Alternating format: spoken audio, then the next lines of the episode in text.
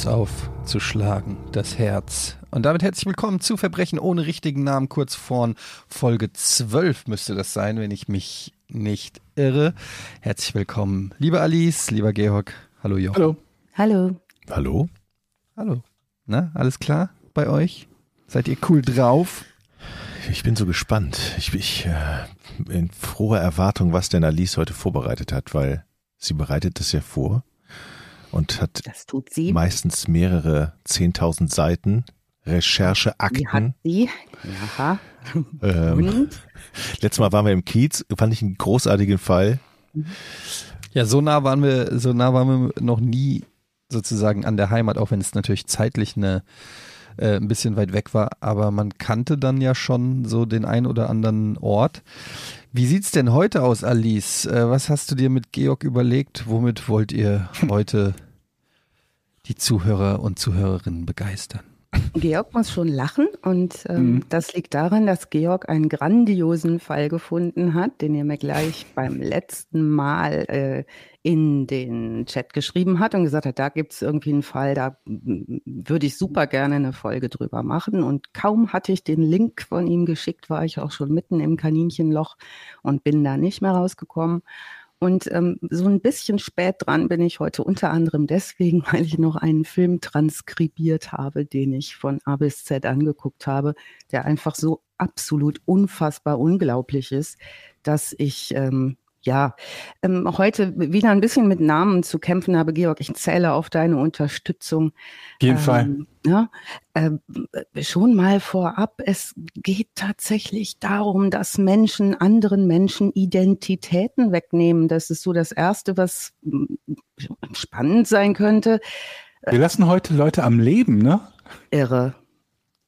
Ja. Wie findest du es, Georg? Moment ich finde das Moment fantastisch. Der erste Moment. Fall, wo wir Leute am Leben lassen. Nee, nee, Sekunde. Das ist der, das falsche, ist, das Podcast. Ist der falsche Podcast. Das ist Verbrechen ohne richtigen Namen. Wart nicht, ab. Nicht, nicht, nicht leben ohne richtigen Namen. Wobei, ähm, es gibt ja auch durchaus Situationen, wo vielleicht das Weiterleben schlimmer ist als der Tod. Das ist ein extrem guter Einwand, Etienne. Und mhm. da leben Leute weiter, andere kommen ums Leben, aber nur nicht durch die Hand anderer. Ähm, und es gibt eine Menge Erfindungen. Ich musste öfter denken an den Fall, den wir hatten mit unserer lieben Dorothea Puente und ihren 74 Millionen Namen, die sie sich gegeben hat. In mhm. so eine ganz ähnliche Richtung geht das heute auch. Äh, allerdings noch mal ein kleines bisschen verrückter. Was meinst du, Georg? Da ist, das ist noch ein bisschen verrückter, oder? Es kommt halt so ein bisschen darauf an, wie man das, was wir an Informationen nicht haben, am Ende zusammensetzt, ne? Mhm. Ja, also die Informationen, die uns fehlen, die sind, glaube ich, der spannende Teil. Nicht uns persönlich jetzt fehlen, sondern die allgemein bei diesem Fall offen sind. Ja. Die sind so ein bisschen der spannendste Teil. Aber mal gucken. Ich bin auf jeden Fall gespannt. Ja, ich bin auch gespannt, weil das, was mir fehlt an Informationen, auch dazu geführt hat, dass ich ganz, ganz lange überlegt habe, wie steige ich denn überhaupt ein in ja. den Fall. Wie erzählt Na, also, man den Fall überhaupt? Ne? Wie erzählt man den überhaupt? Und ähm, ich habe mich jetzt todesmutig dazu entschlossen, den so zu erzählen, wie es die Filmemacher zu dem dazugehörigen Film auch getan haben. Das fand ich eine sehr gute Idee und nicht umsonst wurde dieser Film mehrfach preisgekrönt. Den habe ich mir gerade noch mal zum zweiten Mal richtig reingepfiffen und hoffe, ich vergesse nichts, habe alles aufgeschrieben, was es dazu zu sagen gibt.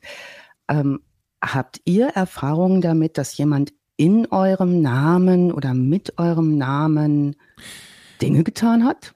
Nicht wirklich, aber ich habe letztens einen Radiobeitrag gehört, da ging es genau um dieses Thema, dass es ein hochaktuelles Thema ist, dass Leute äh, Papierkriege führen müssen, um ihre Identität wieder zurückzukriegen, weil Verbrecher ähm, in deren Namen Pakete bestellt haben, sich irgendwo angemeldet haben, die Personaldaten benutzt haben. Und tatsächlich habe ich letztens eine, eine Mail gekriegt äh, mit dem Hinweis darauf, wie viel Daten denn schon von mir so geklaut wurden. Und es gibt ja, mhm. glaube ich, auch eine Webseite, da kann man das testen. Mit, wel mit bitte? Mit welcher? FIB Pound heißt die. Keine Ahnung. Nach, deine E-Mail-Adresse halt, wo drin die schon überall aufgetaucht Genau, in welchen, da in welchen geklauten Datensätzen die schon äh, benutzt wurde, ob das Passwort abgegriffen ist, Geburtsdatum, was alles schon da geklaut wurde. Das ist mir ein bisschen schwummerig geworden letzte Woche. Ähm, das ähm, ist echt heftig. Naja gut, also ich bin ja sehr prominent, wie ihr wisst. Und da bleibt es. Das muss man auch immer dazu sagen. Wenn man das dazu sagen muss, dass man prominent ist, dann ist das besonders glaubhaft. Die Menschen kennen mich, mhm. ähm, wo ich hingehe, dort fällt mein Name, dort falle ich auf. Ähm, das ist natürlich Fluch und Segen, aber genug von mir. Ähm, nein, zu deiner Frage, Alice. Noch nicht mal ein Account, den ein anderer von dir übernommen, gehackt oder sowas hätte? Doch, bestimmt. Also ähm, da, zum Glück, das muss man ja wirklich sagen, gibt es mittlerweile diese Verifizierung, zum Beispiel bei Social Networks. Mhm. Ja. Ähm, die sind ja nicht gekommen damit, dass, äh, sag ich mal, Ego von Prominenten gestreichelt wird, wie es mittlerweile ist, sondern tatsächlich, um vorzubeugen, dass irgendjemand äh, ein, deinen Accountnamen nimmt. Also ich heiße jetzt zum Beispiel auf Twitter Etienne to go, wenn jetzt jemand sich auf Twitter Etienne Gade nennt ähm, und der Laie könnte ja dann nicht unbedingt wissen, dass Etienne to go der richtige Twitter-Name ist. Also insofern macht so eine Verifizierung dann für Superstars ähm, natürlich Sinn. Ähm, ich dachte, es wäre einfach das Land, Togo, ne? Der, die, das afrikanische Land. Es gibt dann auch Etienne Kenia und Etienne Ghana oder so. Etienne Ghana.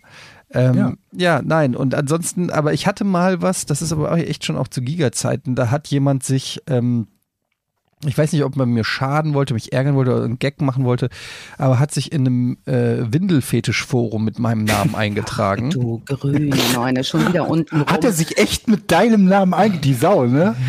Der hatte Fotos aus deiner Wohnung. Das, ich weiß bis Perso. heute nicht, woher der diese ganzen detaillierten Informationen hatte.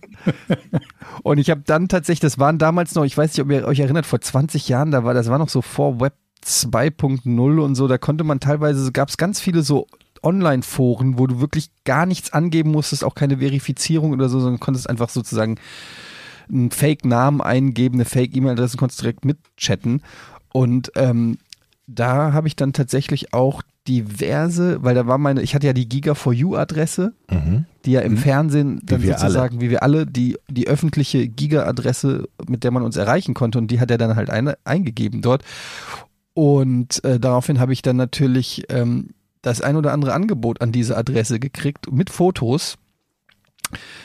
Und ich muss sagen, bis heute fühle ich mich sehr wohl dort in der Community. Großartig.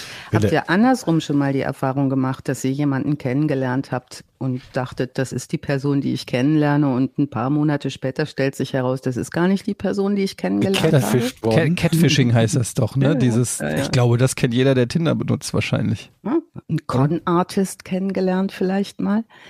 Nee, ich hatte aber tatsächlich mal jemanden, der sich als ich ausgegeben hat in der, in der World of Warcraft Gaming-Szene.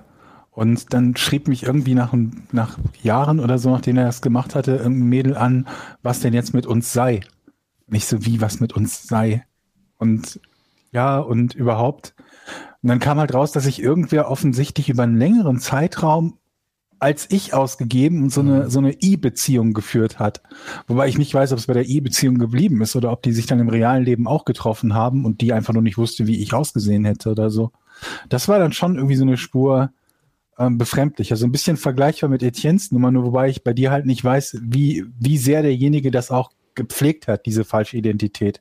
In also, meinem Fall muss derjenige das ziemlich intensiv gepflegt haben, also mit Gesprächen und, und keine Ahnung, aber das hatte ich auch. Was. Sowas hatte ich auch. Also mich haben sogar Leute damals, weiß ich noch, aus der Gaming-Branche, bekannte PR-Manager aus der Gaming-Branche haben mich ähm, angesprochen, woraufhin ich natürlich auch gedacht habe, wie bist du denn da also woher weißt du das denn? Aber offensichtlich. Sich auch jemand als du aus. Offen, offensichtlich war es wirklich so, dass ich dann, ähm, das werde ich nie vergessen, in, in gewissen Kreisen äh, schon einen Namen hatte. Erinnert ihr euch da nicht dran, dass es auch mal sowas gab, wo ich in Schokolade erzählt. gebadet ja, habe ja. oder irgendwie so Schokoladenfetisch mhm. oder sowas? Ja, Und es dann wirklich so weit ging, dass Leute ähm, gedachten, dass ich halt so heimlich so ein paar Fetische hab und äh, in diversen äh, Foren unterwegs bin und so, wo, wo man sich dann wohl auch kennt und so. Und dann äh, war die Enttäuschung groß, als rauskam, dass das dann gar nicht ich war. Aber also ich wette, sowas passiert häufiger, ohne dass man es auch überhaupt weiß, weil du kriegst es ja auch im Zweifel gar nicht mit, ob jemand irgendwas mhm. in deinem Namen macht. Ja, und im Internet scheint das ja vergleichsweise einfach gewesen zu sein. Früher, heute haben wir es mit jemandem zu tun, der braucht dafür das Internet gar nicht, sondern der nutzt dafür andere Informationen. Und ähm, ihr könnt euch vielleicht vorstellen, wie kreativ dieser Mensch vorgehen muss, um genau das zu tun und wie aufwendig das ist. Also sich irgendwo einloggen in ein Forum war früher sowieso überhaupt kein Problem. Wie du gerade schon gesagt hast, Etienne, ne, da irgendwie vollkommen ohne Angaben irgendwas zu machen der Mensch, mit dem wir es heute zu tun haben, der kann das im wahren Leben und ohne Internet extrem gut und äh, nutzt dafür verschiedene Wege. Das liegt unter anderem daran, dass er sehr früh in seinem Leben anfängt, äh, ein anderes Leben sich zu wünschen. Und ich verrate jetzt nicht zu viel, sondern steigt mit einem noch anderen Menschen ein. Und zwar äh, beginnt die Geschichte äh, 1994 in San Antonio, Texas. Und zwar verschwindet dort ein Junge, der ist 13 Jahre alt und sein Name ist Nicholas Barclay. Seine Mutter ist in tiefer Sorge. Die ganze Familie sorgt sich. Sie haben Albträume. Es gibt keine Nachrichtenmeldungen. Es gibt niemanden, der sich so richtig dieses Falles annimmt. Die Familie fühlt sich schlecht versorgt nach dem Verschwinden dieses Jungen und will natürlich wissen, was mit ihm passiert ist. Ähm, die suchen selbst die Schwester dieses Jungen, die ältere, die schon erwachsene Schwester, die auch einen Mann hat, beginnt äh, Flyer zu drucken und ähm, Suche, eine Suche zu starten auf eigene Faust. Und seine Mutter, die heißt Beverly Dollarheit, was ehrlich gesagt ein ziemlich cooler Nachname ist. Dollarheit, da war ich schon das erste Mal tief beeindruckt. Seine Mutter ähm, sagt, der Junge, der Nick, der wollte los und der wollte zum Abendessen zurück sein. Das ist so das Erste, was wir erfahren. Sie habe ihm fünf Dollar gegeben, damit er Basketball spielen kann und dann ist er losgezogen der Schwager des Nick, also der Mann äh, seiner älteren Schwester, sagt, irgendwann hat er dann angerufen und wollte abgeholt werden. Und vom Basketballplatz. Und das hätte er sehr komisch gefunden, weil er ja nur ein paar Meilen von zu Hause weg gewesen sei.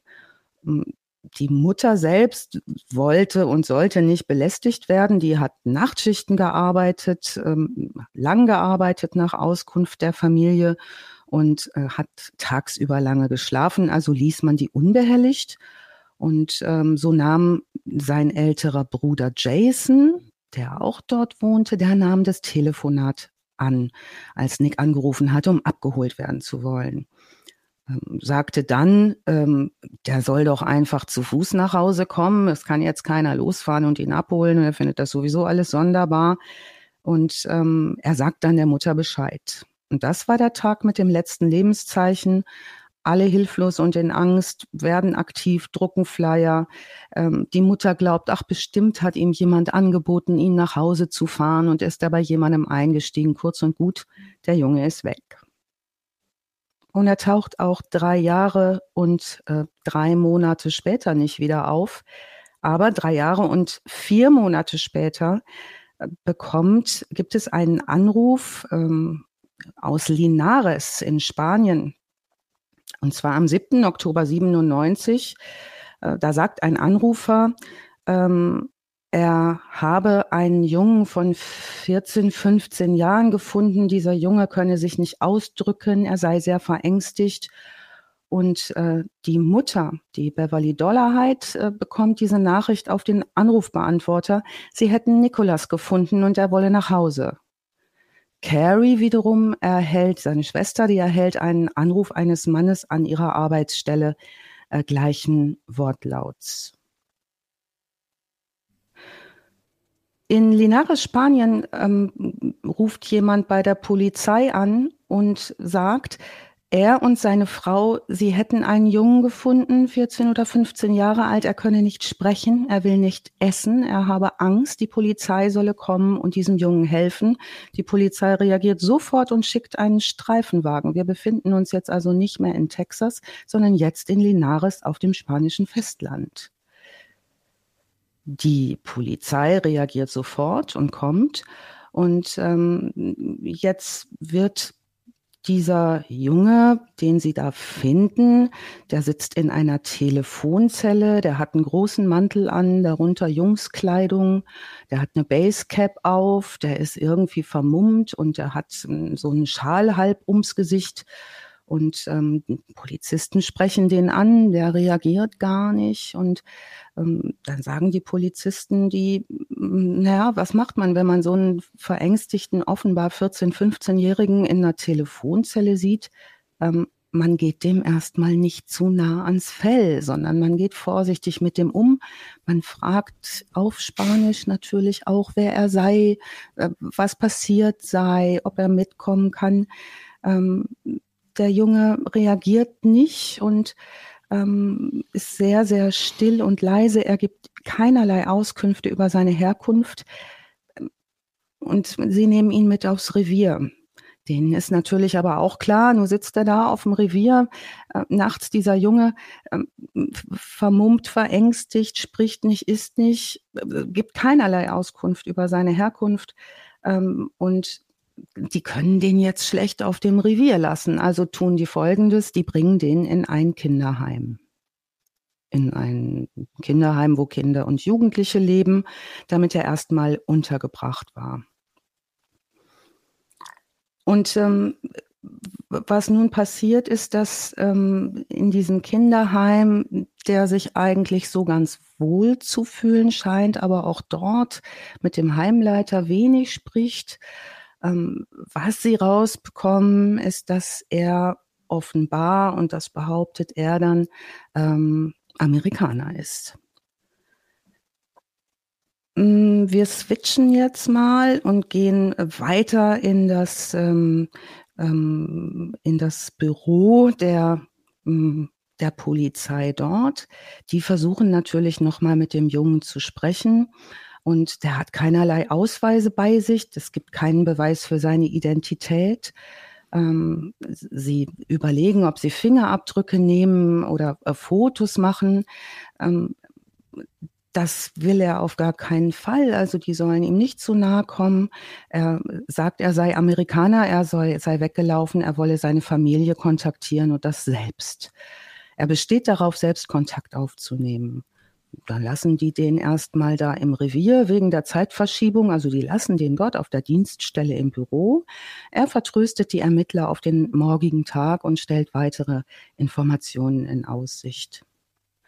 Nun ist er im Büro, schaut sich um, kann alles nutzen ähm, und ähm, benutzt Akten, sieht ein Telefon und ähm, er ruft bei der amerikanischen Polizei an er ruft in New York an, er ruft verschiedene Polizeiwachen in den USA an und gibt sich aus als Polizist vom spanischen Festland. Sein Name sei Jonathan Dorian. Sie hätten ein Kind aufgegriffen und sie seien sicher, es komme aus den Staaten, vermutlich vermisst seit ein paar Jahren auf einer gesuchten Liste. Die können wenig damit anfangen, die Polizeireviere. Ähm, und ähm, nun bekommt er die Nummer des Zentrums für vermisste und ausgebeutete Kinder in Arlington, Virginia. Dort beschreibt er einen Vermissten. Er telefoniert mit einer Dame. Er sagt, ähm, er habe ja einen Vermissten von 14, 15 Jahren. Die Herkunft unbekannt. Er bleibt sehr vage und erhält so auch die Auskunft der Dame am Telefon, ähm, dass welche verschiedenen Jungs vermisst gemeldet sind. Und erhält äh, verschiedene Optionen des Abgleichs und ähm, hört dann von der Dame, von einem Vermissten, ähm, von dem er denkt, das könnte gut passen. Sie sucht, erzählt sie ihm, ähm, in äh, San Antonio eine, jetzt eine Meldung gegeben, da sei am 13. Juni 94 ein Kind vermisst namens Nicholas Barclay. Er lässt sich das als Fax schicken, die vermissten Meldung, und wird später sagen, in meiner Vorstellung war ich nun ein Polizist, der sich einfach auf die Suche nach einem vermissten Kind macht und geht entsprechend vor. In dem Film haben wir jetzt schon den Eindruck davon, dass da ist kein vermisster Junge, sondern das muss ein ganz anderer Mensch sein. Und er ist sicherlich auch nicht 14, sondern er ist sicherlich ein bisschen älter und ähm, bedient sich nun ähm, einiger Cleverness, berichtet das auch sehr glücklich und äh, bedient sich nun den, der Infos zum Aufbau seiner Identität. Der hat das ja ganz schön clever angestellt, ne? Mhm.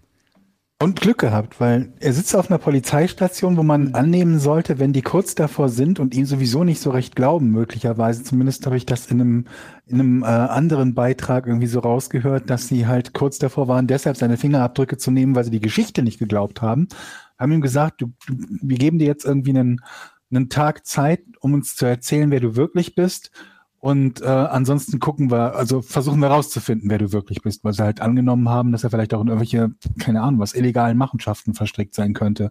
Lassen ihn dann aber alleine ähm, auf diesem Polizeirevier und ähm, wo er die Möglichkeit hat zu telefonieren und Faxe zu verschicken und ähm, der dann einfach so dreist ist, amerikanische Polizeistationen anzurufen und weiß der Teufel wen zu sagen, ich bin übrigens ein Polizist aus Spanien oder aus Frankreich, ich weiß gar nicht, was er da gesagt hat. Und wir haben hier einen Jungen, beschreibt dann sich selbst in der Hoffnung, dass irgendein Ami sagt, oh, wir haben hier einen, einen Jungen, der so, der so ungefähr klingt wie das, was du beschrieben hast, um ja, um damit den Weg zu ebnen, äh, ähm, ja selber zu diesem, zu so einem vermissten Fall aus den USA zu werden. Das ist nicht blöd. Das ist überhaupt nicht blöd und er hat vor allen Dingen eins drauf, solche Fragetechniken wie zum Beispiel mit dieser Frau des Vermisstenzentrums erstmal ganz viel Informationen zu bekommen, um die weiter zu benutzen und selber sehr wortkarg erstmal zu bleiben. Was er auch tut, und das war schon der erste Trick in dieser Telefonzelle mit diesem Mantel und diesen, diesen Kinderklamotten, ähm, so zu agieren, dass die Polizisten automatisch erstmal Abstand halten, Schuldgefühle haben. Was mache ich, wenn ich einen hilflosen 14-Jährigen verängstigt in der Telefonzelle sehe? Ich mhm. gehe sehr, sehr vorsichtig mit dem um. Das heißt, er hat schon gut vorgebuttert, wie er weiterarbeiten kann. Jetzt äh, gibt es einen Anruf der Polizei innerhalb der USA bei der Familie. Die Familie wird informiert, man glaube, Nicolas gefunden zu haben in Linares in Spanien. Die Familie ist in völliger Aufruhr und voller Hoffnung. Der junge Mann sagt dazu, ich wusste, jetzt suchen die Kontakt zu mir, Carrie und die Familie, ähm, und die werden mich holen und äh, die werden mich holen wollen und alles, was dann weiter passiert. Carrie, seine Schwester, also Nikolas Schwester des vermissten Nikolas, telefoniert jetzt mit diesem Jugendheim, in dem der angebliche äh, Nikolas untergebracht ist und hat dort auch wieder einen gewissen Jonathan Doran, als den er sich ausgibt am Telefon, der ihr erzählt, er hätte sich sehr lange mit Nikolas unterhalten. Sie sagt, der klingt sehr seriös. Sie sagt, dass der klang so wie so ein Sozialarbeiter, wirklich tröstlich, freundlich, ruhig mit ihr. Ähm, und ähm, er berichtet ihr, ähm, Nikolas hätte nicht viel gesagt, sei ganz still gewesen, aber er hätte gesagt, er sei festgehalten worden, jahrelang von so einer Art Sexsklavenring. Und er habe entkommen können und sei dann auf der Straße gefunden worden.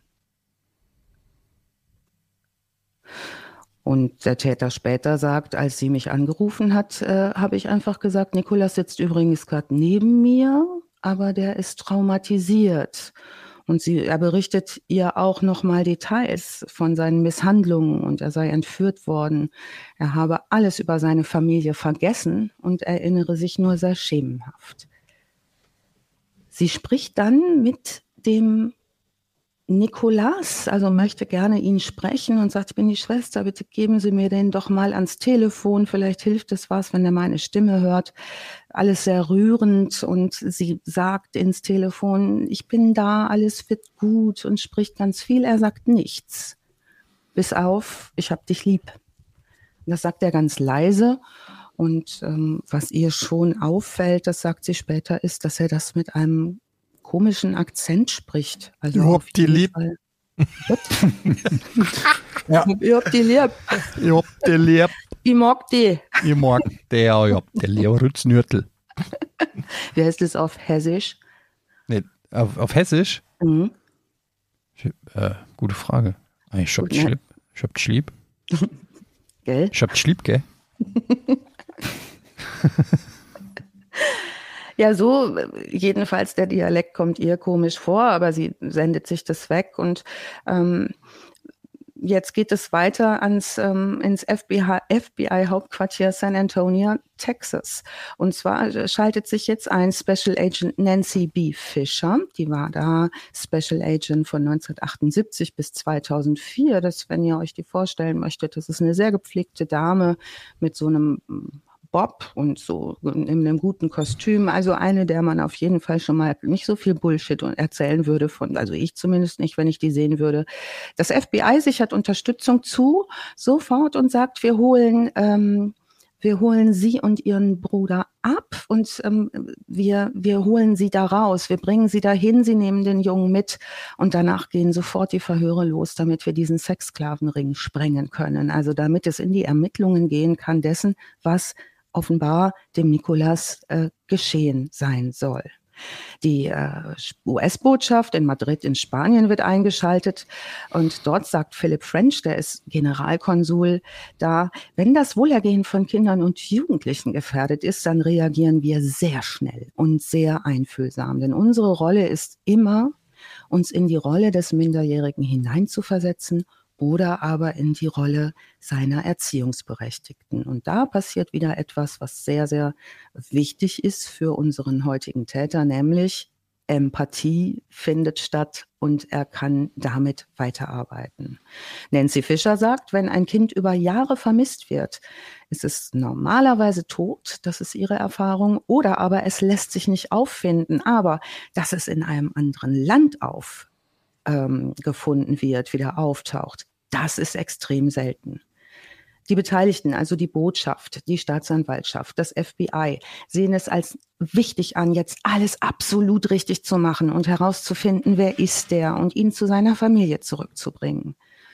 Das FBI will ihn, wie gesagt, schnell holen, mit den Ermittlungen beginnen. Madrid schickt so schnell wie möglich jemanden dorthin.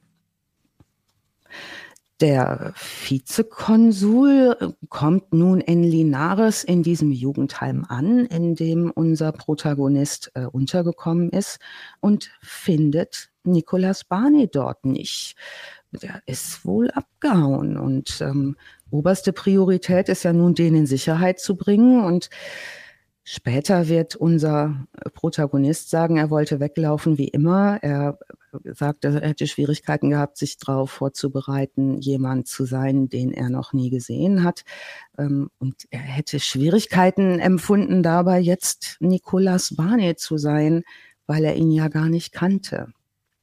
Der Heimleiter findet ihn an dem Abend noch, ähm, kehrt zurück, ähm, berichtet ihm, dem angeblichen Nikolas, er würde von seiner Schwester abgeholt. Sie ist bereits im Flieger und jetzt wird unser Protagonist nervös. Wir schreiben den 14. Oktober 97.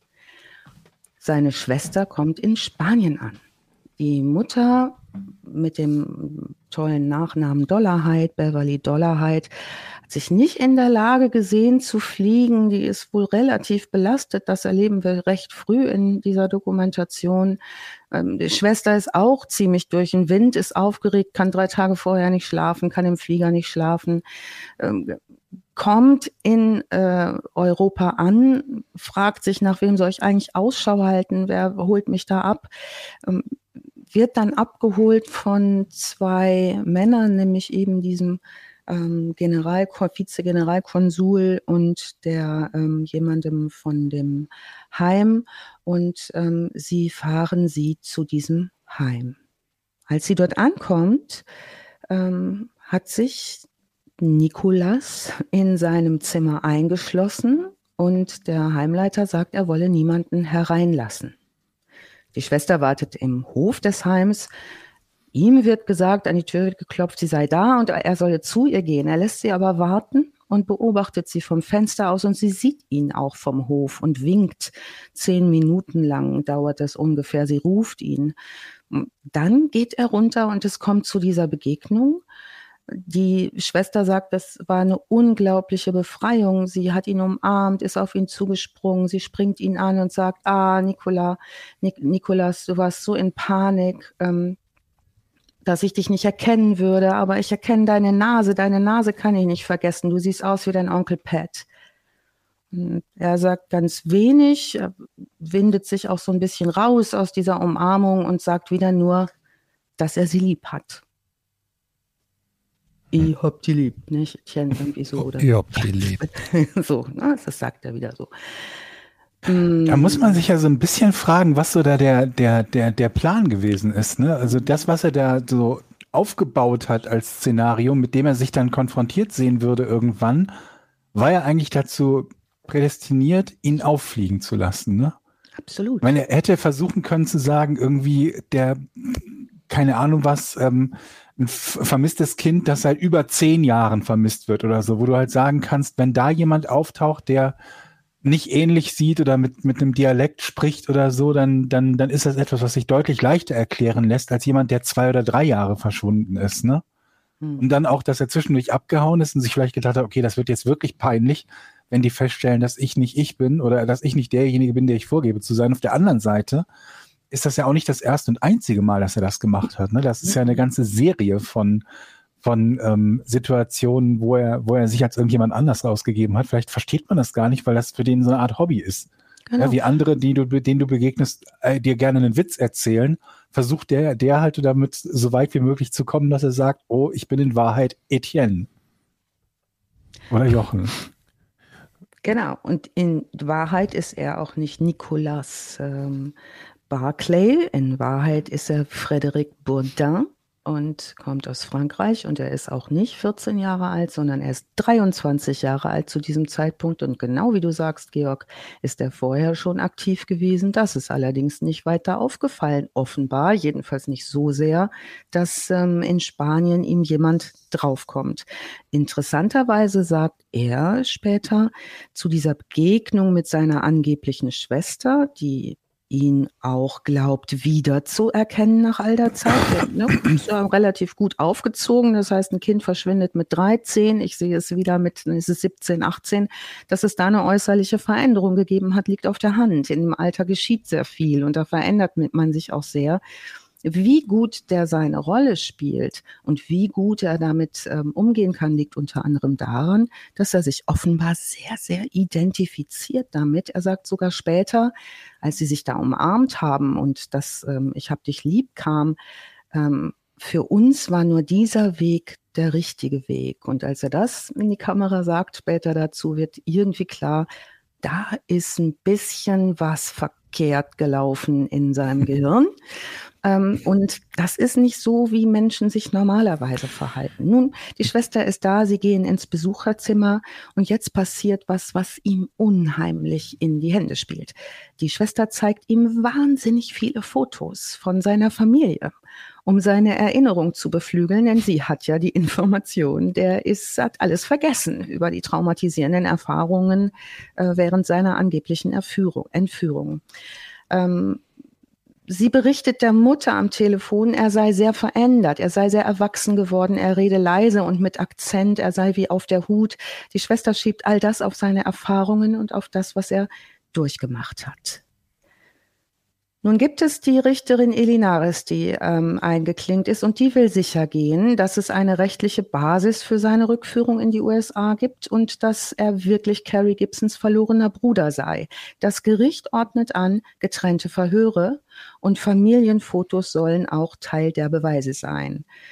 Ähm, die Richterin macht es nicht so schlecht und zeigt ihm unbekannte Fotos, die er noch nicht kennen kann der Familie ähm, und auch Fotos, die nicht seine Familie zeigen.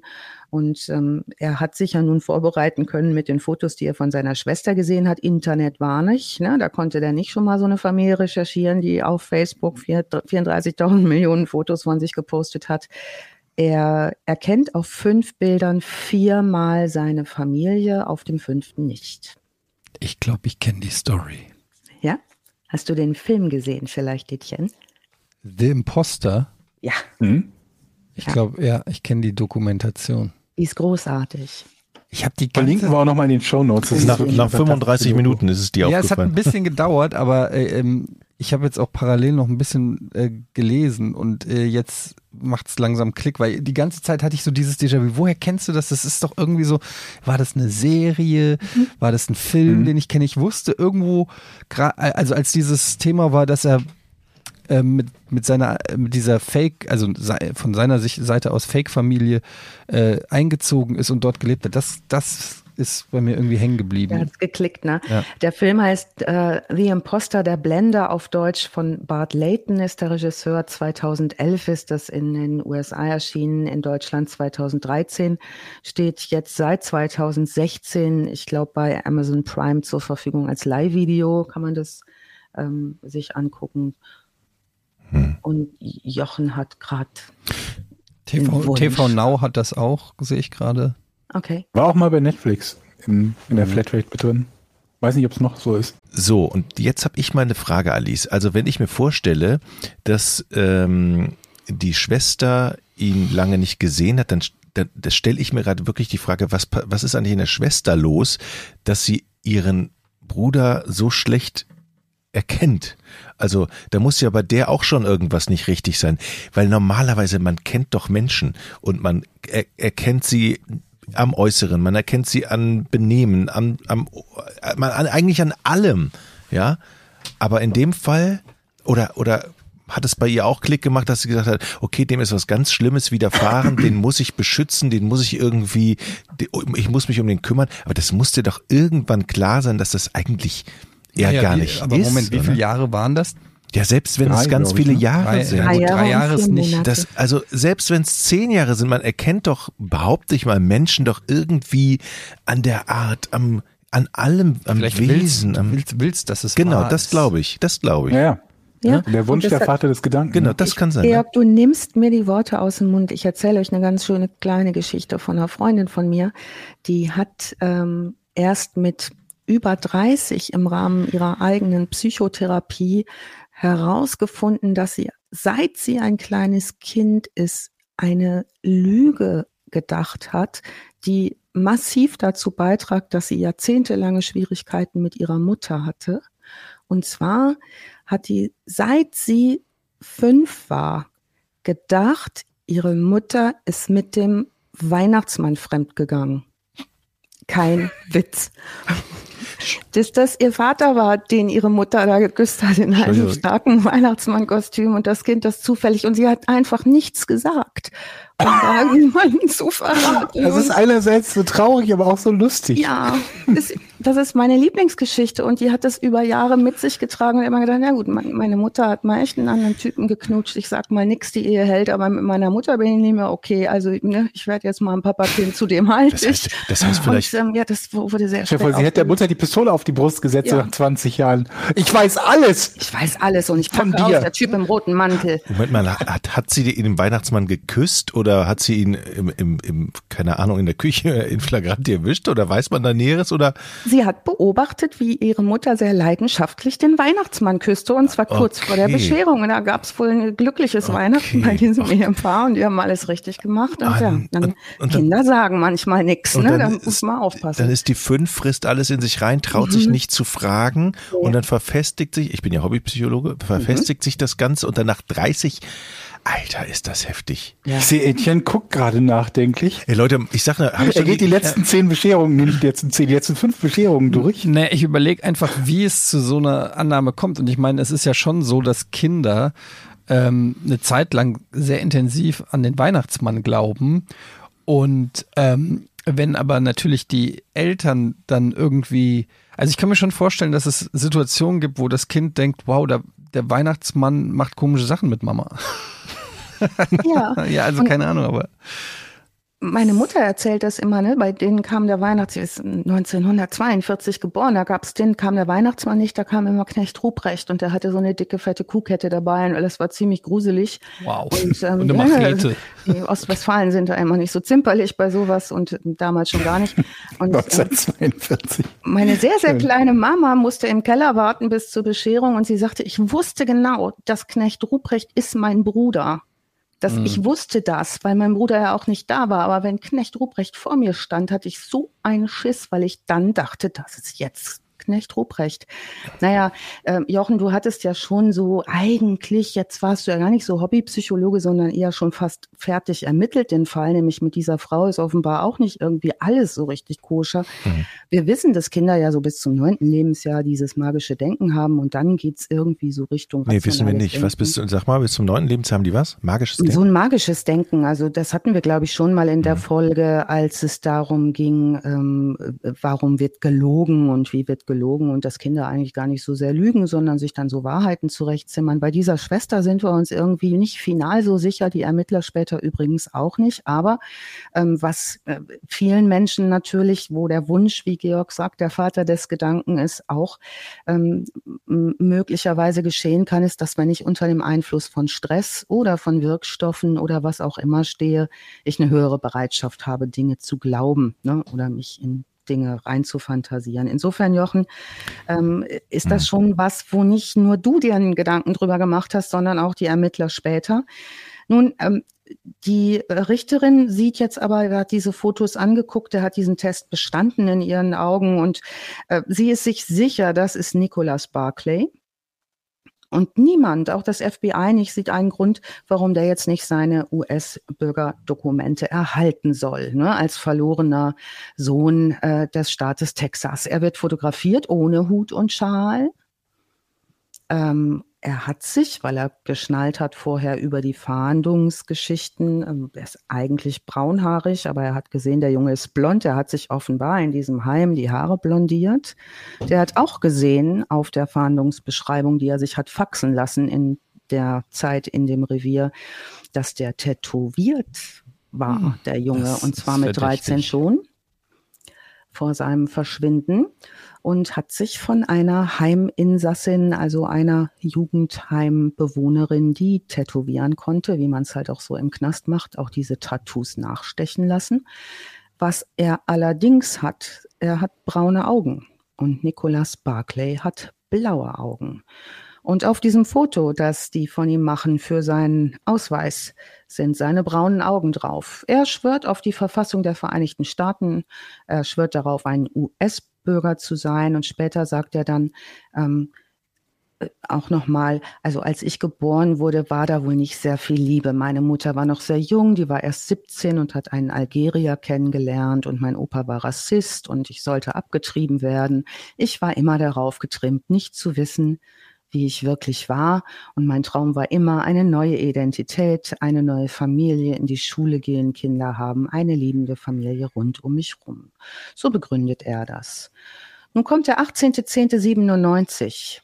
Die äh, Maschine landet am Flughafen in Texas und die ganze Familie, seine angebliche Familie, holt ihn ab. Davon wird in dem Film, Etienne, den du gesehen hast und äh, auch für gut befunden, ähm, äh, gibt es ein Familienvideo. Ähm, man sieht da, dass alle möglichen Leute aus diesem Flugzeug steigen, diese Halle rauskommen und er kommt ganz, ganz zum Schluss. Seine Schwester geht vor, er zögert so, er bleibt im Hintergrund total vermummt mit Sonnenbrille, ähm, mit Schal, mit Basecap in übergroßen Sachen. Er bleibt also zurück, er weicht aus. Seine Mutter die äh, Beverly, sie um, umarmt ihn und findet ihn sehr verändert vor. Erkennt aber für sich schnell, so sagt sie, dass die Grausamkeiten dazu geführt haben müssen, dass er so ist. Sie denkt, er ist total kaputt, der ist halt still, der ist verschlossen, der mag nicht angefasst werden alle wollen ihn dolle willkommen heißen und nach Hause fahren und dann weitersehen. Und auf dem Heimweg ist er still und sagt nichts im Auto.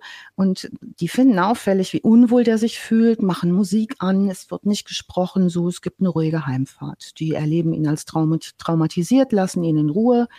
Er guckt weiter Familienfotos an und sieht, Mensch, der blonde Junge, der Nikolas, der macht immer so ein Handzeichen, so mit zwei Fingern, wenn er Leute begrüßt. Das hat er auf dem Foto, gibt es zwei, drei Fotos von, wie er so ein cooles Handzeichen macht, so ein seitliches Victory-Zeichen zur Begrüßung. Das imitiert er, das macht er dann auch öfter mal. Ähm, gleichzeitig beschreibt er aber, dass er da auch schon Angst hat, dass der echte Nikolas zurückkommt. Die, ne, also das ist so seine größte Angst. Der Typ ist, kommt, taucht wieder auf und er fliegt auf und ähm, ist gar nicht der Nikolas. Die Familie entscheidet sich jetzt, damit er wieder am Leben teilnehmen kann, der vermeintlich heimgekehrte Sohn, ähm, ihm Routinen zu geben. Also die machen jeden Tag was Gutes zu essen, immer zur gleichen Zeit. Es werden Filme geschaut, also so ein richtiges Familienleben. Und ähm, es, es ja. wirkt, äh, sorry, dass ich das sage, aber es wirkt fast so, als ob denen das so ein bisschen egal ist, dass das nicht ist. Sie sind einfach froh, dass da wieder jemand ist und dann trainieren die dem das einfach an. Und wenn wir alle so tun, als ob du unser Sohn bist, dann bist du halt jetzt auch der Sohn und wir versuchen uns jetzt alle aneinander zu gewöhnen und dann sind wir wieder eine Happy Family. Also das fast, ist eigentlich der, fast der, schon der, weirder, was die Familie macht, als was er macht. Genau, das ist eigentlich der spannendste Teil der Geschichte, weil wir, wir können uns irgendwie ausdenken, was seine Motivation ist. Ein bisschen Aufmerksamkeit, vielleicht auch einfach nur in die USA zu kommen, sich dort ein Leben aufzubauen, was auch immer. Aber der spannendste Teil ist eigentlich und der verstörendste irgendwie, wie sich das plötzlich mit dieser Familie zusammenfügt, weil du dir jetzt denkst, okay, das kann ja jetzt nicht lange dauern, wenn er alle Familienmitglieder kennenlernt, bis die nach und nach darauf kommen, das ist nicht unser Bruder, Sohn, wie auch immer.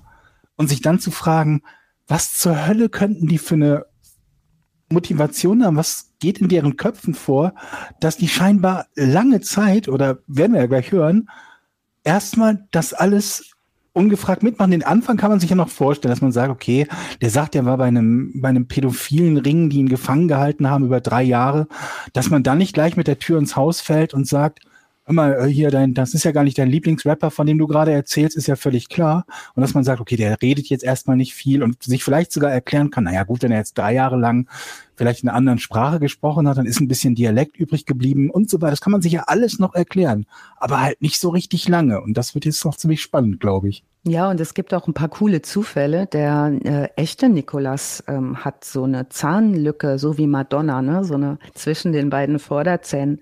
Ähm, ist übrigens meine Lieblingssorte Zahnlücke bei Leuten. Mein Papa hatte auch so eine. Und ähm, bevor er dann die Zähne gemacht gekriegt hat und wir alle, Papa, die schönen Zähne sind jetzt nicht mehr da, fanden wir ganz doof. Äh, Madonna hat die, ne, tolle Menschen haben die. Dieser Nikolas hatte auch so eine Zahnlücke zwischen den beiden Vorderzähnen und ähm, zufälligerweise, und manchmal ist da auch schwager Zufall dabei, hat der, ähm, der äh, Franzose, der 23-Jährige, auch so eine Zahnlücke. Also so ein paar Dinge sind irgendwie von selber auch ganz praktisch, um da ähm, immer wieder Kleinigkeiten, so wie du sagst, Georg, zu finden, die dann doch immer wieder bestätigen, das ist er. Und wir hinterfragen das nicht, was die Familie allerdings nicht tut. Die melden sich nicht beim FBI. Also melden die sich und laden den äh, angeblichen Nikolas ein, ein ins Zentrum für vermisste Kinder in San Antonio für ein erstes Interview mit der Special Agent, von der wir schon gehört haben. Die Aussage wird auch aufgenommen auf Band und das FBI möchte sehr, sehr gerne nun seine Entführer finden. Die Ermittlerin wundert sich schon, denn sie sieht einen dunklen Bartschatten und sagt, das, ich konnte nicht glauben, dass der 16 ist. 16-Jährige haben nicht so einen dunklen Bartschatten und schon gar nicht, wenn sie blond sind. Ähm, er erzählt ihr viel und er erzählt im Detail, im Detail grausamste Dinge. Er sei vom Militär verschleppt worden, er sei weggebracht worden, er sei chloroformiert worden mit anderen Jungs zusammen. Hochrangige Militärs hätten die Kinder abendlich missbraucht. Sie hätten sie mit militärischen Tricks eingeschüchtert. Sie hätten Experimente mit ihnen gemacht. Sie hätten ihnen Hände und Füße gebrochen. Äh, sie hätten äh, sie angeschrien. Sie hätten immer auf Spanisch sagen müssen, du bist nicht du. Du bist nicht du. Und sind so, seien so infiltriert. Erzählt Details, dass dieser Ermittlerin Hören und Sehen vergeht. Und dieser danach sei sie vollkommen fertig gewesen, weil das so widerwärtig war und auch so im Detail so grausam.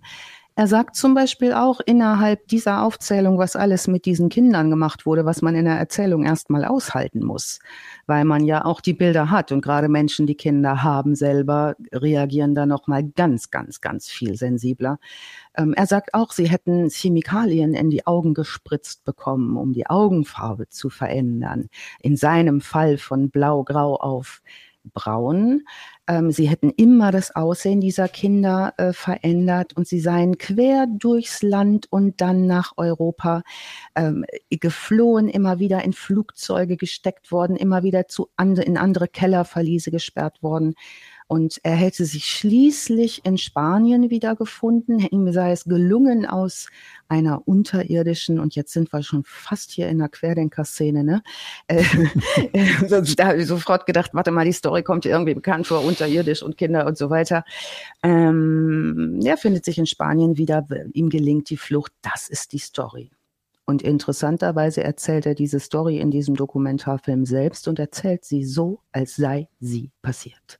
Und das ist so der zweite Punkt, wo ich schon dachte, hui, äh, du hast echt ein Problem da oben. Ne? Also dieses Ident sich identifizieren mit was, was ich erzähle. Wer schon mal mit Lügnern zu tun hatte, äh, das ist eigentlich der Garant dafür, dass dir geglaubt wird, wenn du selber glaubst, was du erzählst. Und das tut ja offenbar immer noch. Das, die Dame vom FBI ist bestürzt. Äh, sie sagt, es hat entsetzliche emotionale Auswirkungen auf sie gehabt. Sie, sie sagt, es war ihr vollkommen klar, dass er wusste, wovon er sprach. Er humpelt, er zeigt Brandmale von Kopf bis Fuß. Ähm, und sie sagt sich hinterher, diese Person ist entweder ein Opfer oder ein fantastischer Schauspieler und beginnt zu ermitteln. Das FBI verspricht ihm nun äh, in Persona äh, der Special Agent den Albtraum für diese anderen Kinder, die da noch verschleppt sind, zu beenden. Gegen Dass er sich nie in Widersprüche verstrickt, ne? nie. ne? Nee. Weil ich meine, die ist ja die, die Geschichte, die klingt ja so fantastisch, dass man an jeder zweiten Stelle sich denkt, okay, aber da muss ja jemandem auffallen mit den Chemikalien, die die Augenfarbe verändern. Sowas kann man ja überprüfen, ob das überhaupt ja. möglich ist. Oder halt irgendwann, wenn du sagst, wiederhol die Geschichte nochmal. Ja. Wenn er sie erzählt und da sagt, wo sie überall mit dem Flieger und welche Militärs verstrickt waren.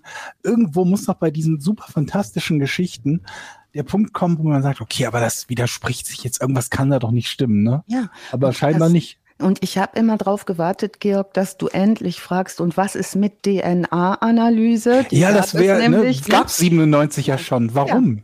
Ne? Warum, warum haben die das nicht gemacht? So. Und Soweit warum, ich weiß, weil, weil die Familie es abgelehnt hat. Ja, ne? Da kommen wir später nochmal drauf und da wird es auch nochmal irgendwie ulkig. Also das bleibt auch irgendwie alles ulkig, auch mit dieser Familie. Ähm, es gibt erstmal keine weiteren Ermittlungen gegen ihn, aber ähm, äh, Zweifel bleiben. Und jetzt schaltet sich ein Privatermittler ein. Und der sieht ungefähr so aus wie Carlson vom Dach. Kennt ihr den? Mm, Los in einem weißen Hemd und äh, Megatyp, ne? Also sieht wirklich witzig aus. Ähm, er hat so, so Hosenträger ja. und ein weißes Hemd und man denkt so, oh, Charlie Parker, erstens cooler Name, zweitens klar bist du Privatermittler und dann fährt er noch in so einem coolen Ford Taunus oder was auch immer das ist durch die Gegend. Ähm, so der der Privatermittler Charlie Parker wird von einem Fernsehsender engagiert, diesen Jungen zu finden. Und das FBI hat das vorher deutlich untersagt, bitte, bitte keine Presse einschalten, sonst können wir diesen pädophilen Ring nicht sprengen, wenn da schon Informationen äh, durchs äh, Fernsehen gehen. Und ähm, der ähm, Charlie Parker interviewt die Mutter in San Antonio. Five Cans, das ist ein Sender, der ähm, sendet das live in den News und ähm, der ähm, Frédéric Baudin genießt die Aufmerksamkeit. In diesem Interview kann man ihn sehen und ähm, er ist sehr engagiert dabei, das Bild von sich zu vertiefen. Charlie Parker sieht die Aufnahmen, der sitzt im Hintergrund und er hat ein Foto vorliegen von dem echten Nikolas. Und er guckt sich das Foto an, der guckt sich den Typen im Interview an und erkennt die falsche Augenfarbe und fängt an zu zweifeln. Und jetzt sagt er, so, jetzt will ich ein Foto von seinen Ohren. Und mhm. er Foto macht ein Still von den Ohren. Ohrenabstand. Ohrenabstand. Und ähm, das mhm. ist eine Ermittlung der die Ohrenmethode, die ist ähm, offenbar erfunden worden von Scotland Yard und hat auch schon zu Erfolgen verholfen beim äh, bei dem Killer von Martin Luther King beispielsweise. Also die Ohren zu vergleichen äh, scheint eine Methode zu sein. Er vergleicht die Bilder, also er macht die Bilder mit Adobe Photoshop und ähm, sieht, das sind unterschiedliche Ohren, das sind einfach andere Ohren. Und er glaubt ähm, erstmal, dieser falsche Nikolas, das sei vielleicht ein Spion. Er unterrichtet Nancy Parker vom FBI, die rät zur Vorsicht, sagt, es seien bundespolizeiliche Ermittlungen. Sie sieht, sieht das Merkmal nicht ein, tut nichts weiter. Parker kann das nicht begreifen. Vor allen Dingen kann er es nicht begreifen, wie die Familie den nicht als Fälschung wahrnehmen kann, so wie ihr es eben auch schon angezweifelt habt. In der Zeit lebt Frédéric Bourdin alias Nicolas den amerikanischen Traum, fährt mit dem gelben Schulbus zur Schule, sagt dann später, wie viele französische Männer steigen schon in einen gelben Schulbus für amerikanische Kinder und fahren zur Schule und dann lacht er so und erlebt das wie ein Film oder wie eine zweite Chance. Charlie Parker, unser Carlson vom Dachermittler, bleibt dran, sieht das alles kritisch, befürchtet, von dem Typen geht eine Gefahr aus, der macht vielleicht einen Bombenanschlag oder irgendwie sowas. Das FBI kommt nicht weiter, ähm, verhört den aber und Nikolas, der angebliche Nikolas, kann überhaupt keine Namen nennen von diesem Ring. Also er kann keine Namen nennen, keine Daten, keine Zeiträume.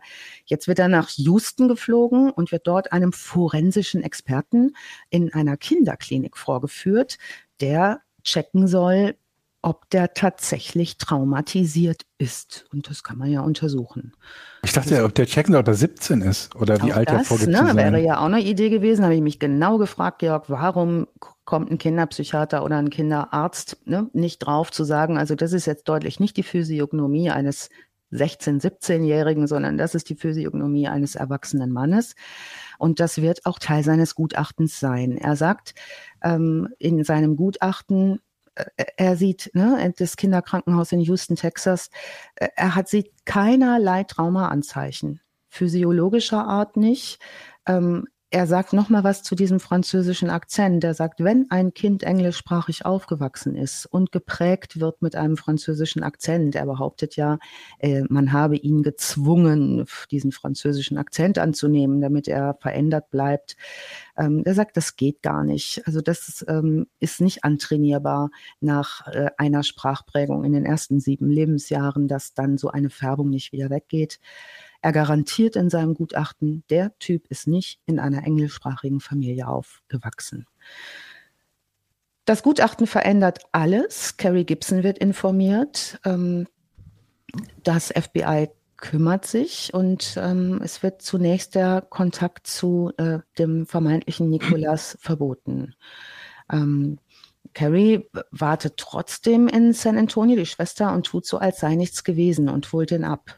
Jetzt informiert das FBI die Staatsanwaltschaft und sagt, wir haben der Schwester gesagt, das ist er nicht. Ne? Lass den nicht wieder nach Hause, das wird gefährlich, wir wissen nicht, was der vorhat. Ähm, da reagiert die gar nicht drauf und holt den stumpf ab und sagt, schön, dass du wieder da bist. Da gibt's auch Filmaufnahmen davon. Und ähm, ähm, das FBI fragt jetzt die Staatsanwaltschaft, ne, die rufen an, was sollen wir machen? Und die raten aber, lass den mal erstmal nach Hause gehen. Wir gucken weiter. Charlie Parker kann auch nicht aufhören, weiter zu gucken. Der interviewt die Nachbarschaft. Und jetzt erfahren wir mehr über die Familie. Nämlich, dass dort drei bis viermal im Monat die Polizei auch dort ist, um bestimmte Dinge zu regeln. Dass es dort immer relativ unruhig war, noch zu Lebzeiten beziehungsweise noch zu Anwesenheitszeiten des kleinen Nikolas. Ähm, und ähm, dann sagt das FBI denn doch, Georg, äh, wir hätten gern mal Blut. Ja, wir würden gerne mal testen, ist das überhaupt die gleiche DNA? Das verweigert die Familie.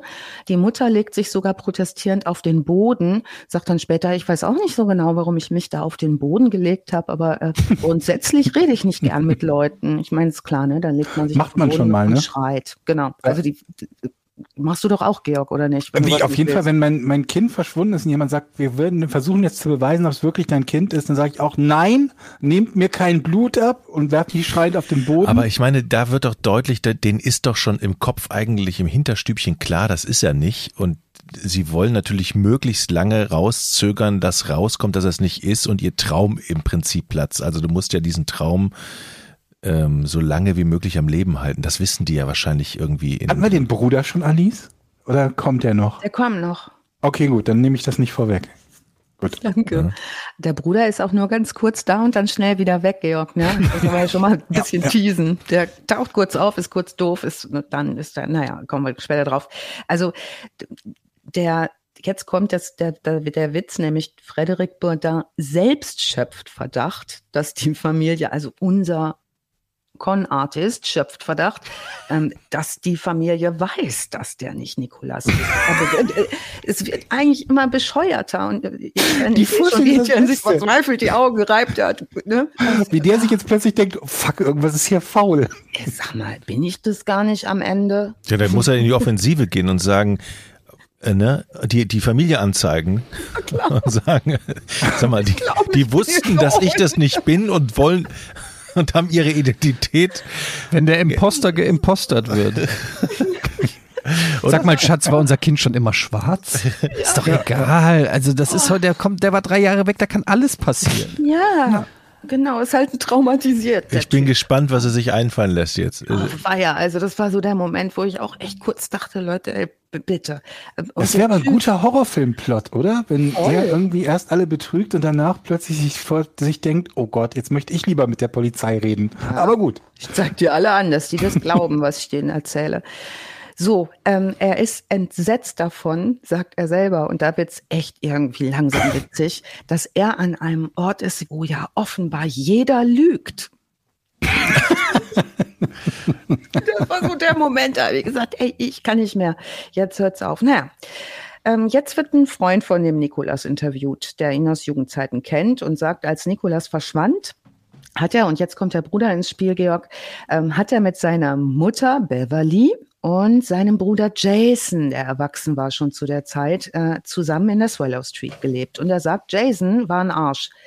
Der hat die recht enge Bindung zwischen ähm, Nikolas und seiner Mutter total gesplittert. Der ist da immer reingegangen und war irgendwie ein widerlicher Typ. Dieser Freund von Nikolas sagt, das war ein Penner, der war drogensüchtig, der war nur mit sich selbst beschäftigt und sagt, er hat die Mutter an Drogen gebracht. Also die Beverly ähm, die Beverly selbst äh, sei auch drogensüchtig gewesen. Die Situation sei unerträglich gewesen für Nicholas und es sei ihm nicht gut gegangen. Ähm, Charlie Parker äh, findet raus, ein paar Monate nach dem Verschwinden hat dieser Bruder Jason die Polizei angerufen und hat gesagt, Nicholas sei aufgetaucht und habe versucht, ins Haus zu gelangen. Er habe ihn gesehen. Und Charlie Parker, unser Carlson vom Dach, Privatermittler sagt, das ist immer verdächtig, das machen Leute, die irgendwas zu verbergen haben, die da nochmal so tun. Ne? Das kennen wir auch aus anderen Fällen, die dann selbst die Polizei anrufen und sagen, ich habe ja übrigens noch ein paar heiße Infos für euch. Mhm. Hm. Naja, jetzt ähm, sagt unser, äh, später unser äh, Frédéric Bourdin, der 23-jährige Franzose, der offenbar mehrere Identitäten annehmen kann, die haben den umgebracht, glaubt er. Ähm, was ihn aber nicht so stört, weil er sagt, jetzt habe ich ja gar keine Sorge mehr, dass der wiederkommt. Ja, also das, wenn der tot ist, ist für Prioritäten. Mich, ja. Einfach Prioritäten. Gut, wenn der tot ist, dann kommt er nicht wieder, ne? So, den logisch. FBI reicht's, die machen jetzt Durchsuchungsbefehl, hier Blutprobe reicht mal, ähm, schicken äh, Fingerabdrücke, Handabdrücke an Botschaften und an Interpol zum Vergleich. Ähm, und Charlie Parker äh, observiert parallel auch immer weiter. Ähm, jetzt wird der sehr, sehr nervös und merkt, dass äh, die Luft eng wird äh, und der ähm, unser Frederik Burda, und ähm, schneidet sich mit Klingen das Gesicht auf, ist so, so hochaggressiv, aber auch so ne, selbstzerstörerisch unterwegs. Und am 3. März 98 ruft die äh, Botschaft aus Madrid an, die US-Botschaft, und sagt, wir haben den identifiziert.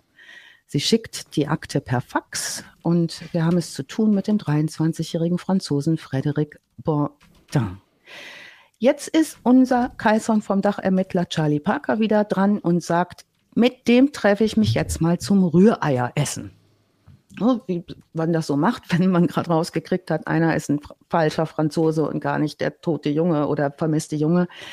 Ähm, bei diesem Treffen sagt ihm Frédéric Baudin, Beverly sei nicht seine Mutter und er weiß das auch.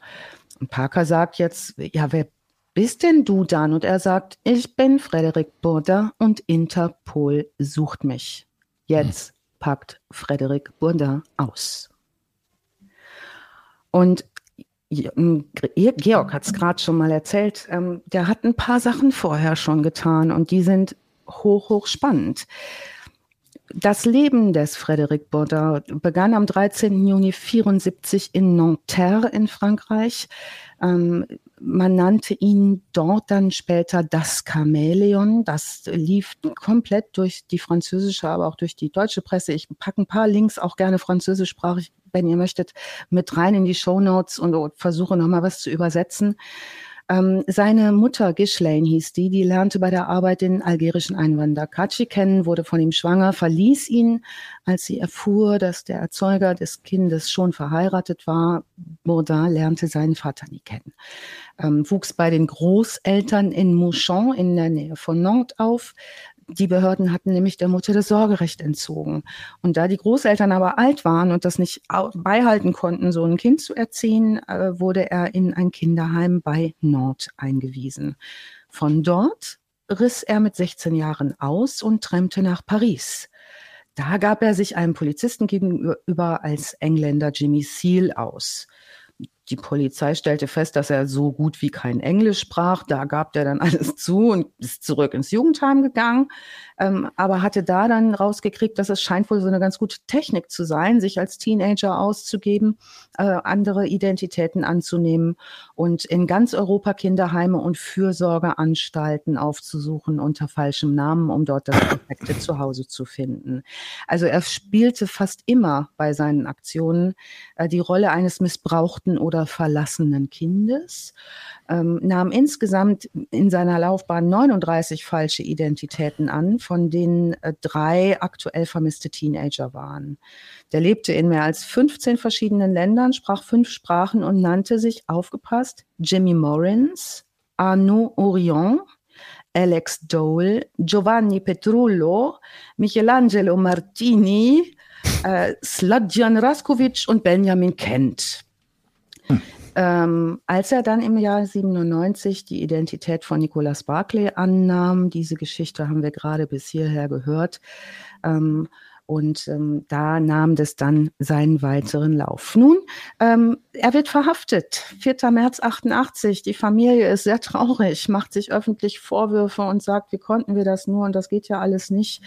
Ähm, und ähm, jetzt will aber der Frederic Bourdin die San Antonio, das San Antonio Police Department ähm, darüber informieren, dass er glaubt, dass Nicolas, Bourd, äh, Nicolas äh, umgebracht worden ist.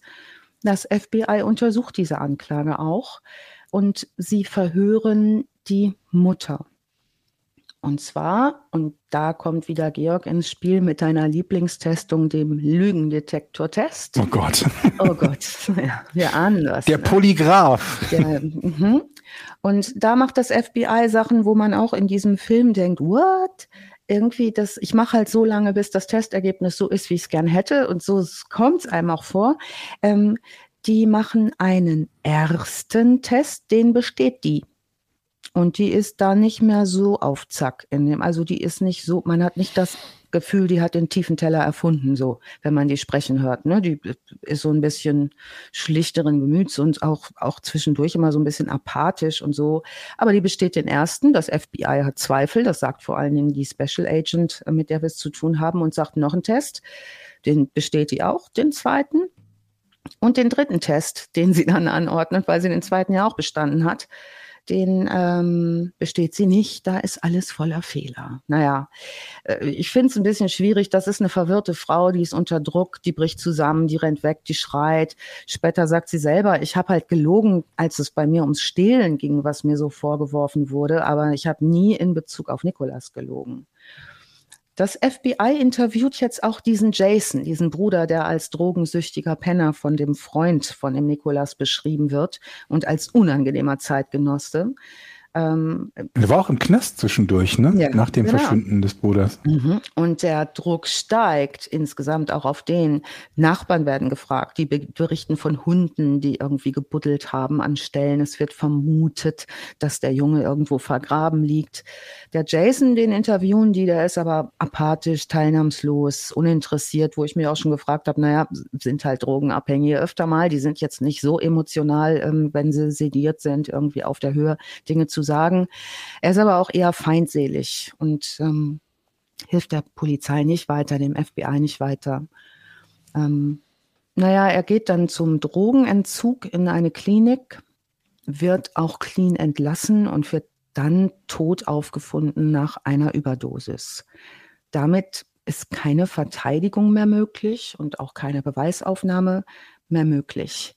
Die äh, Mordermittlungen wegen des Verschwindens von Nicholas Barclay werden mangels Beweisen eingestellt.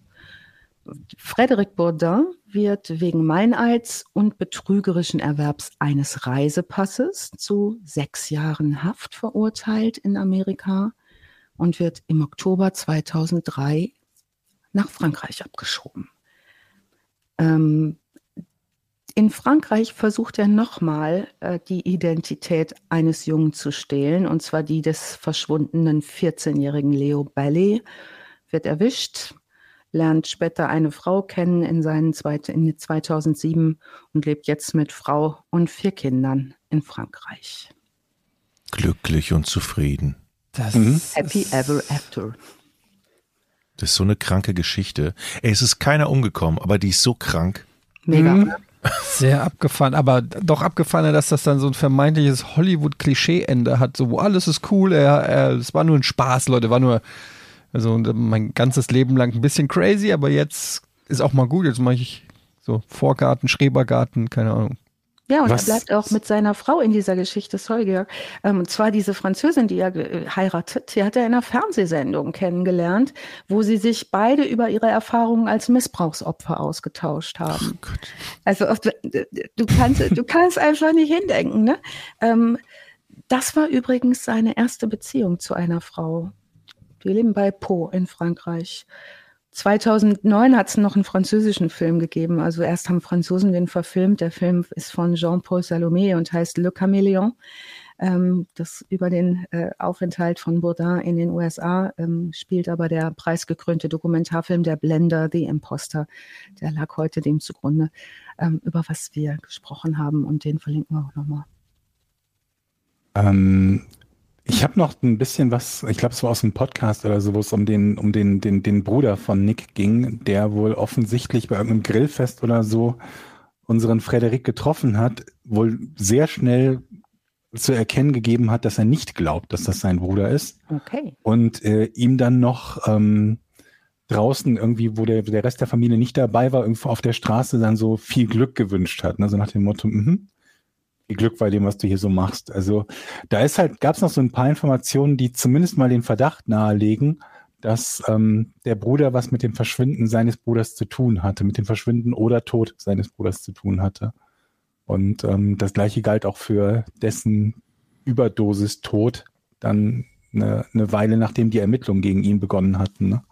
Also den Teil fand ich halt ganz interessant, weil das aus meiner Sicht die mit Abstand stärkste Erklärung dafür ist, warum man jemanden, der absolut nicht derjenige ist, äh, für den er sich ausgibt, quasi im Kreis der Familie aufnimmt, sich dagegen sträubt, dass ein DNA-Test gemacht wird und diese Scharade aufrechterhält.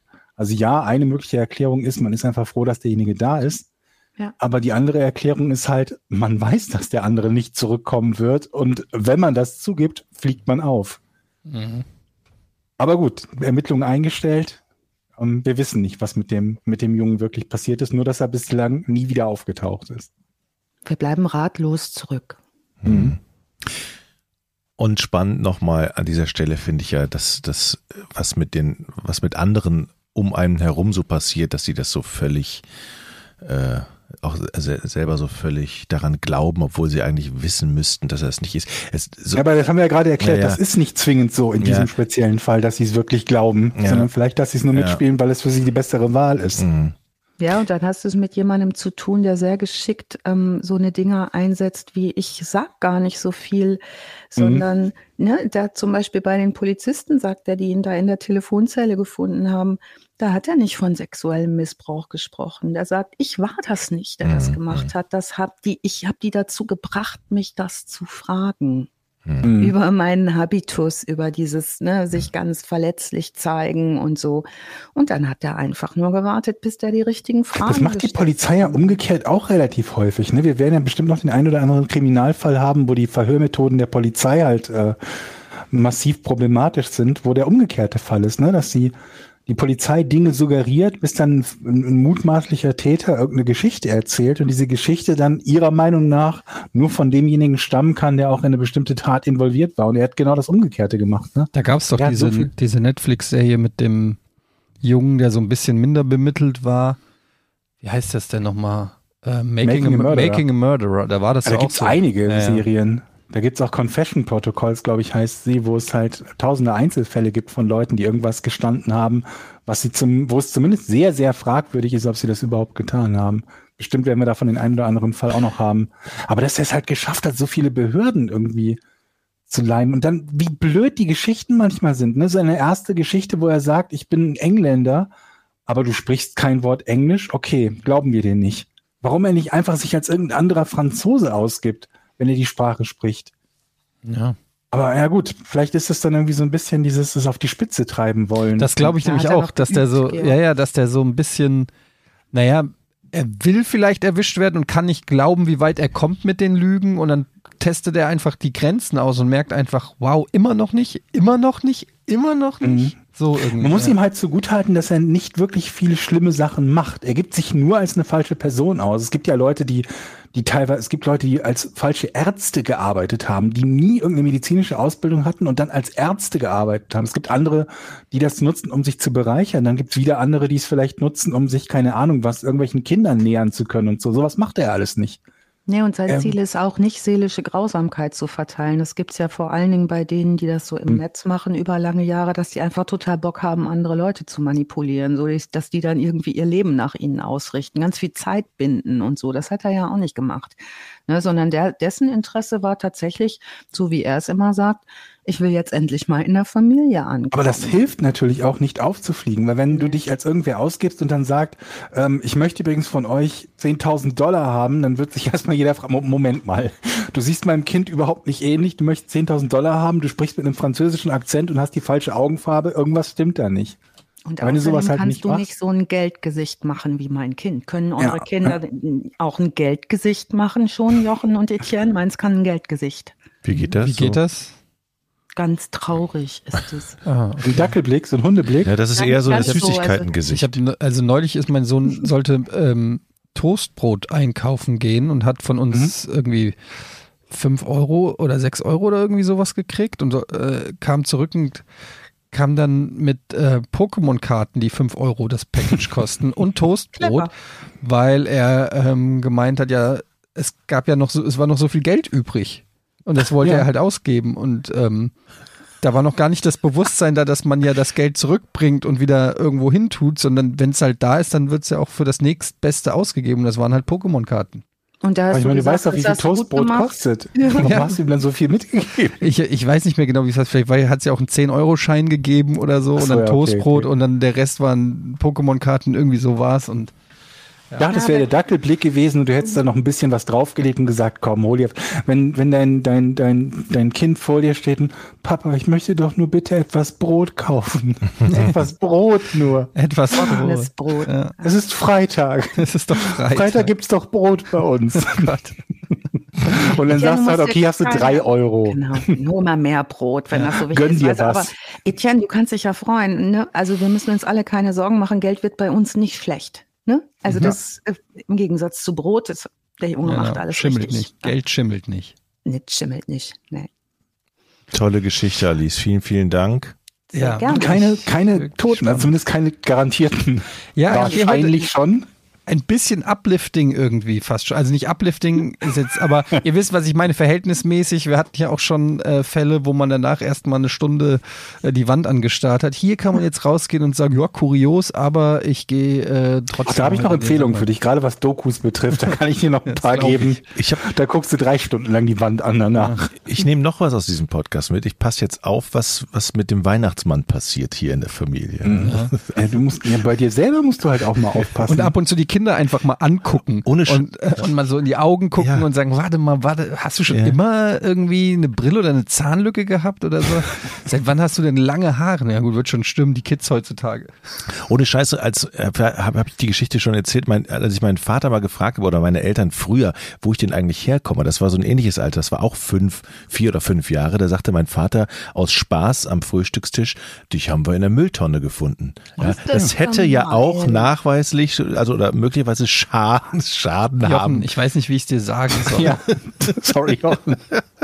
Es ist jetzt muss, es wird jetzt sehr Aus hart. Spaß hat dich. Papa immer gesagt, ich bin adoptiert. Das ist so, das ist so eine Iro- Ironie, die habe ich natürlich sofort in der Klasse erzählt, was dann natürlich meine Klassenlehrerin in der Grundschule mitbekommen hat und sofort am gleichen Tag noch äh, mit meinem Vater telefoniert hat, der ja Psychiater ist und, Deshalb genau weiß, was wirkt. und gesagt, ob er nicht alle Tassen im Schrank hat und er mich dann zur Seite nahm, dass du kommst gar nicht aus der Mülltonne. Ja, und äh, seit, seit, seit, seit ich fünf bin, bin ich also aufgeklärt. Ehrlich gesagt, weil wissen sie wir mussten nicht genau, wo du herkommst. nee.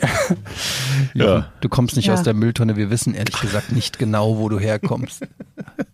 Wir hätten uns gewünscht aus der Mülltonne. Ja. Ja, okay, das ist äh, ein schönes Ende jetzt auch, ihr Ja. Lieben. Dankeschön. Vielen Dank, Alice. Ähm, und ähm, ja, natürlich auch Georg. Es war ein sehr schöner Podcast. Ihr könnt äh, uns bei Twitter folgen. Wir sind hier quasi immer noch unter der Dachmarke Podcast ohne richtigen Namen ähm, unterwegs. Also wenn ihr Infos wollt zu Releases oder zu was sich sonst so mit Porn tut oder eben auch Porn, dann folgt uns auf Twitter. Und ähm, da erfahrt ihr auch immer alles. Podcast ohne Name heißt es übrigens auf Twitter. At Podcast ohne Name. es ist ein bisschen kompliziert alles, aber Es ist auch nicht der Name unseres Podcasts, Es ist- weder von diesem noch vom anderen Podcast. Das ist so geil. Auf Twitter der Name funktioniert nicht, weil er zu lang ist. Es ist nicht der Name dieses Podcasts, sondern der Name eines anderen Podcasts. ja, es ist aus Marketing-Sicht vielleicht nicht alles rund, aber die, das zeigt ja auch ein bisschen, dass wir glauben, dass unsere Zuhörerinnen und Zuhörer auf jeden Fall intelligent genug sind, rauszufinden, wie man uns hört, wie man uns findet, wie man uns kontaktiert. Es muss ja auch nicht immer heutzutage alles klein in kleine Häppchen geschnitten werden, so kleine Reiterlis. Und das auf alle Fälle Podcasts ohne Name sind definitiv Ganz wir. anders zum Beispiel als Ja. unser Webshop, der nämlich Podcast ohne richtigen Namen. Punkt .de De, ja. ist. Ja. Da gibt es zum Beispiel Tassen und Shirts. Gut. Ähm, vielen Dank, lieber Alice, vielen Dank, lieber Georg, vielen Dank, lieber Jochen. Sehr gerne. Wir hören uns in zwei Wochen bei Porn wieder oder eben bei Porn. Bis dahin. Tschüss. Tschüss. Macht's gut. Tschüss.